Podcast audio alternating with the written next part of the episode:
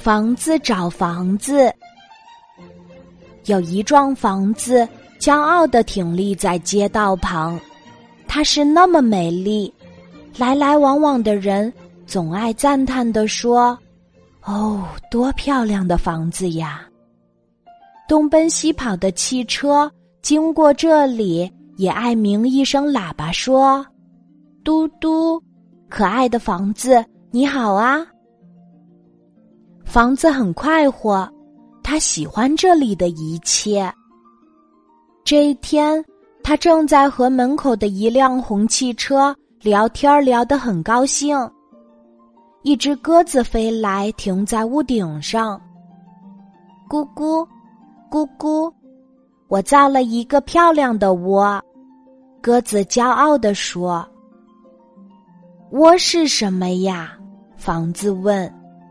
傻瓜，窝就是我住的地方，就是我的家呀。那么，我该住在什么地方？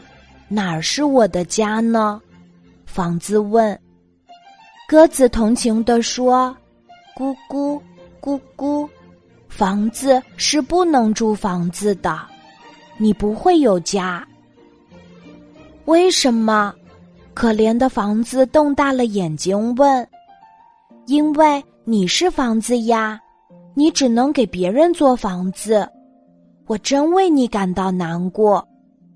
鸽子拍拍翅膀说：“咕咕，咕咕，再见，我得回窝里去了。”红汽车也说：“滴滴，滴滴，再见，我得回我的车房去了。”房子闷闷不乐的垂着头。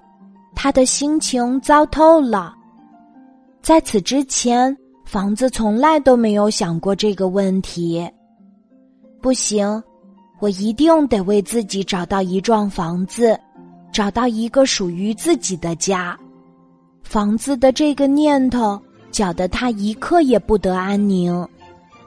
趁着半夜人们都睡着了，他把自己的身体从地上拔起来。房子走上大街，他看见一幢很高的楼房。嗯，这幢楼房不错，又高又大，做我的房子正合适。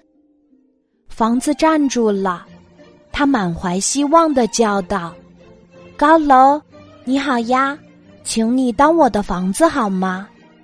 高楼说：“我的门儿是专门为人类修的，这么小，这么矮。”你进不来呀！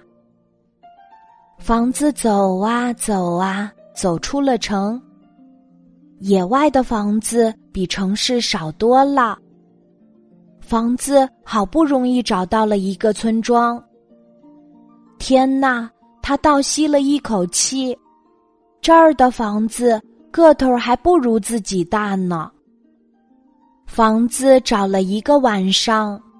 走得又累又疲倦，一个适合自己住的地方也找不到。房子越想越伤心，难过的哭了起来。漂亮的房子，你为什么哭了？一棵苍老的大树问他：“我没有家，没有一座属于自己住的房子。”大树哈哈笑着说。谁说你没有家，没有房子呀？瞧，整个天空是你的屋顶，整个大地是你的房间，在你的家里，什么东西都应有尽有。上有太阳、月亮、星星，下有城市、山水、森林。拥有这样的家，难道还不能使你快乐吗？房子愣住了。他瞪大眼睛，仔细想了想，是啊，我有世界上最大最大的房子。他高兴极了，天哪！原来我的房子比所有的房子都可爱呀！房子急急忙忙的返回了城市。从那以后，他又成了一幢快快乐乐的房子。